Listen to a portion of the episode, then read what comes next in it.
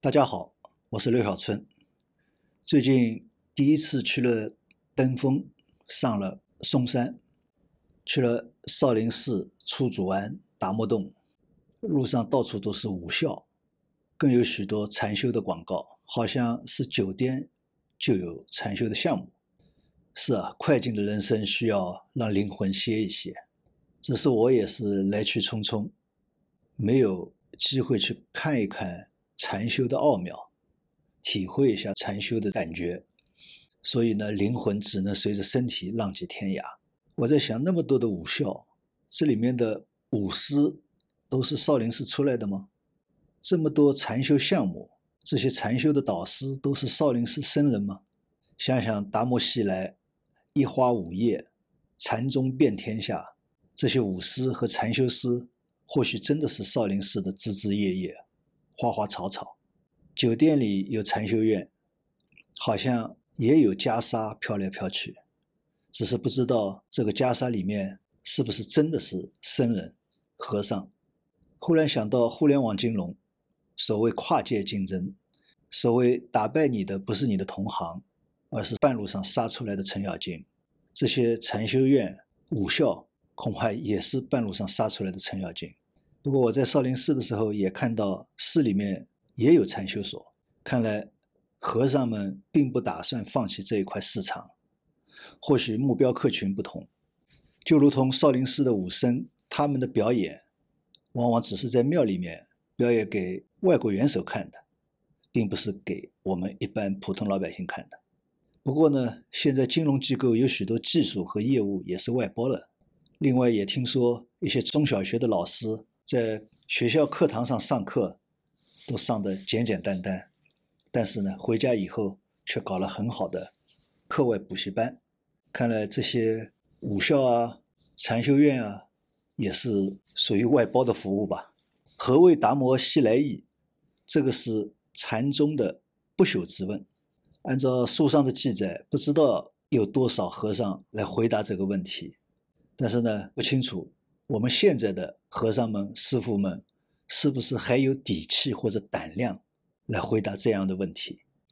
禅宗讲究不立文字，因为文字并不能完全准确的来表达佛法。但是呢，禅宗还是留下了不少的文字记录，比如那些让人总也捉摸不透的公案。光是关于何为达摩西来意这个答案就有许许多多，每一种。一般都只有一两句话，有的甚至只有几个字。比如五祖师戒禅师说“担不起”，九峰一拳禅师却说“有力者负之而屈”，护国守存禅师说是“河北驴鸣，河南犬吠”，而显明善知禅师则认为是“九年空面壁，又西归”。看他这句话的意思，好像达摩祖师。到中国来白来了一趟。另外，天童清简禅师干脆就说：“达摩不可再来也。”看着这样的文字，真没有办法直接表达清楚达摩的意到底是什么。所谓“机不当机，言非展示”，不立文字还是有道理的。如果文字一下子能看明白、听明白，那么还要这些禅修师干什么呢？不过，那些禅修班真的能让大家修明白吗？按照禅宗的意思，达摩并不希望信众执念于他的语言，或者说他的意，他不希望你老是在他讲的话当中去纠缠，而是希望信众什么，直指自心，直接指到自己的心里面去，去参透佛法。我是不是在介绍达摩的意思？好像也不对，我只是一个教外之人。到底什么是祖师西来意？恐怕没有这个缘分去探究。但是我好奇的是什么呢？好奇的是达摩西来的几个阶段。按照记载，达摩是西域的高僧，应该是一个得道之人。他来中国之前，他参悟到的佛法是什么呢？他是从海上到广州上岸的。毫无疑问，他是想到中国来弘扬他所悟到的佛法。广州上岸以后去。当时的南北朝的南朝去见了梁武帝，梁武帝呢是笃信佛教的，但是他们谈了一通以后，梁武帝好像并不 care 他，所以他很无奈，于是呢，渡过长江到北魏，到了洛阳，但是好像也没有得到什么追随者和供养者，或者是按照我们现在的说法，他的获客不成功，所以呢，兜兜转转呢，到了嵩山少林寺。这个我觉得应该是第一阶段，也就是说，他从印度带来了他在印度得到的佛法，但是呢，没有响应。那么在嵩山上一个昏暗狭窄的山洞里面，达摩面壁九年。这九年当中，我想他肯定是内心是汹涌澎湃，不断的在反思，反思什么没说，或者说历史上并没有记载。我想，这应该是他的第二阶段。九年以后，达摩出到洞外，洞外一片阳光灿烂。这个时候，二祖慧可已经成为了他的徒弟。慧可成为他的徒弟，也有一段故事。下雪天，慧可去见达摩，要达摩收他为徒。达摩说：“我要看到红的雪。”于是慧可立刻斩断了自己的一个手臂，红红的血洒在了白白的雪上。于是达摩就收他为徒。也就这样，达摩有了最初的追随者，开始了中国禅宗初祖的历程。那么这个时候，经过九年的参悟，那么我想，达摩这个时候的意，也就是说他的思想、他的观念，应该和原来在广州登陆的时候已经不一样了。如果他还是原来一样的，这个面壁九年也不成为美丽的故事了。所以，我觉得这是第三段，也就是说。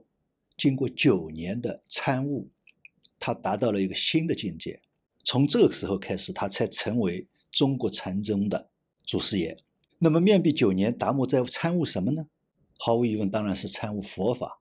但是佛法并不只是佛法，他应该还在参悟中国，参悟中国文化，参悟中国人。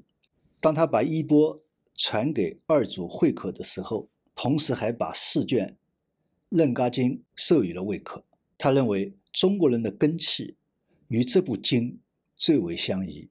用今天的话说，达摩在嵩山面壁九年，是在研究中国的实际情况，在研究用什么样的形式才能有效的在中国弘扬他这一脉的佛法，或者说他进行了模式创新、理论创新。简要说起来是十六个字。叫直指人心，见性成佛，不立文字，教外别传。所以达摩并不是基于于理论的所谓正宗不正宗，更不是基于于修行的既有的形式。啊，修行一定要按照什么程序来做？这方面他与我们的唐三藏、玄奘法师不同。玄奘西天取经是要取得真经，他特别讲究。在翻译当中，要体现经文的原先的意思，不能失真。那么，包括在修行当中，也要按照印度原来的方式方法来进行修行。玄奘个人对中国佛教的发展有很大的贡献，但是他这一派的理论对后世佛教并没有太大的影响。而达摩用了符合中国人的方式成功了，也就是说。使得佛教中国化，形成中国的佛教禅宗。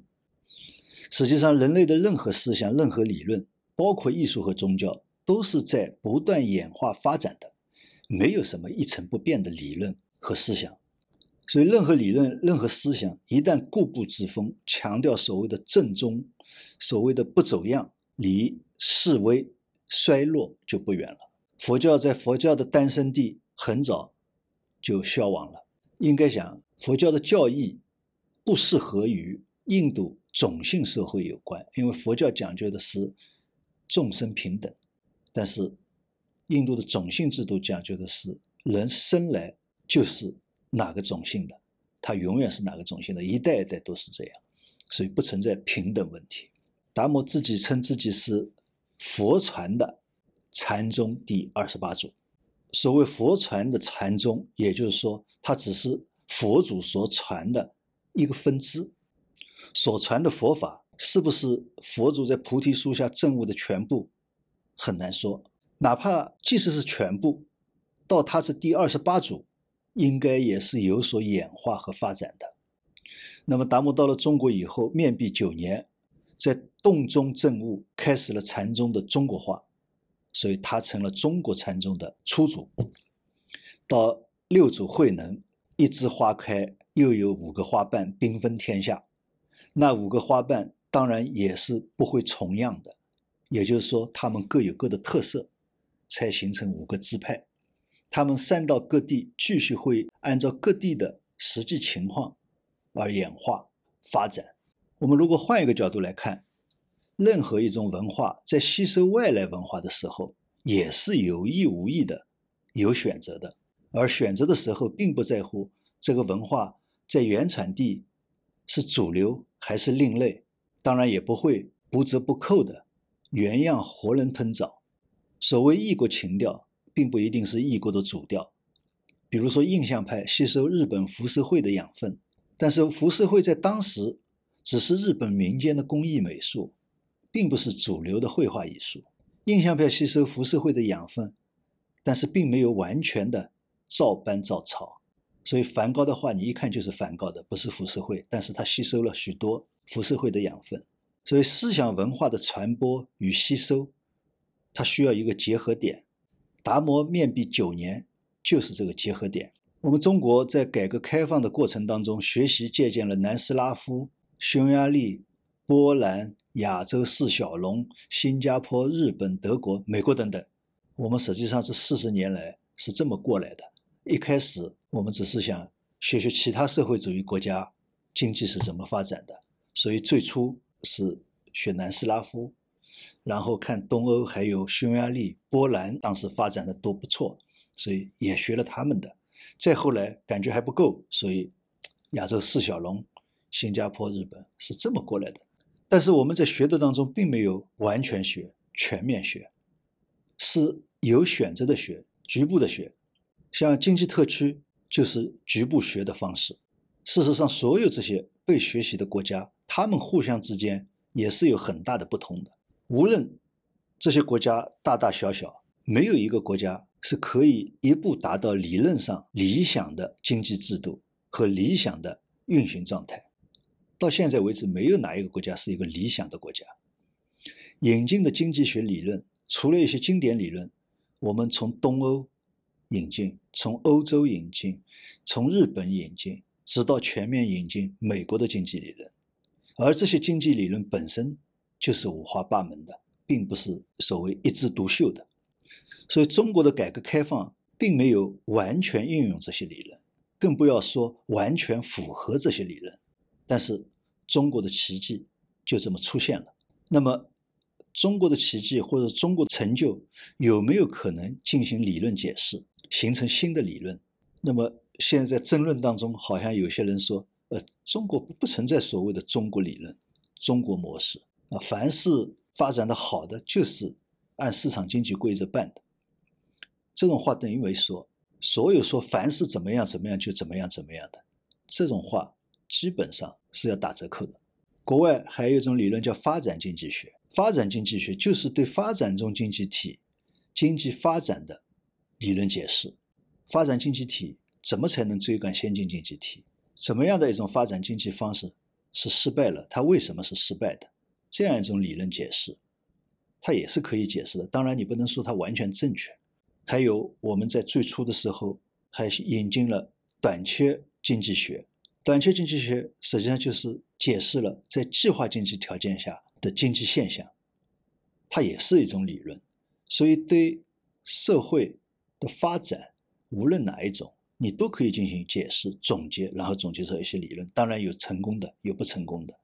目前传统的宏观控调控政策已经失效，无论是在美国、欧洲、日本，还是我们中国，这可以说明传统的宏观经济理论已经过时了，已经不能再解释当前的经济现象了。当前的世界需要对宏观经济运行重新进行解释。建立新的宏观经济理论，寻找新的宏观调控工具。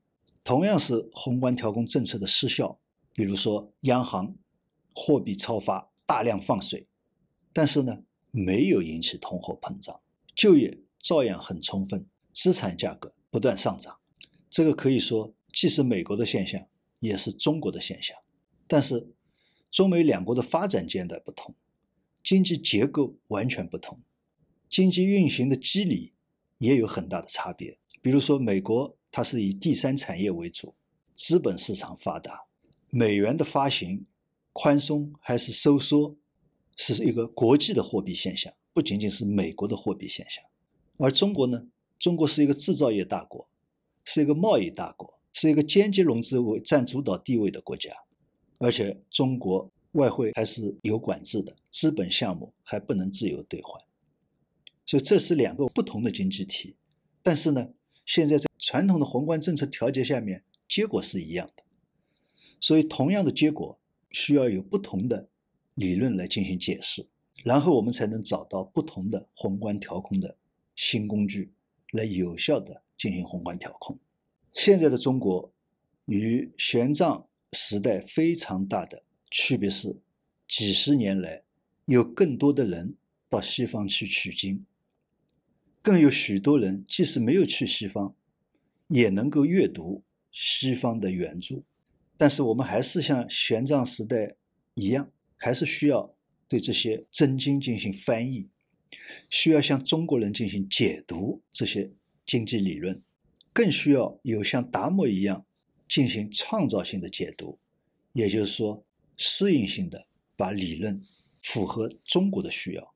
西方经济学林林总总本身都是发展着的，比如说哈耶克是在米塞斯的基础上展开自己的论述的，所以哈耶克的记者者们是不是应该依据世界最近几十年的发展？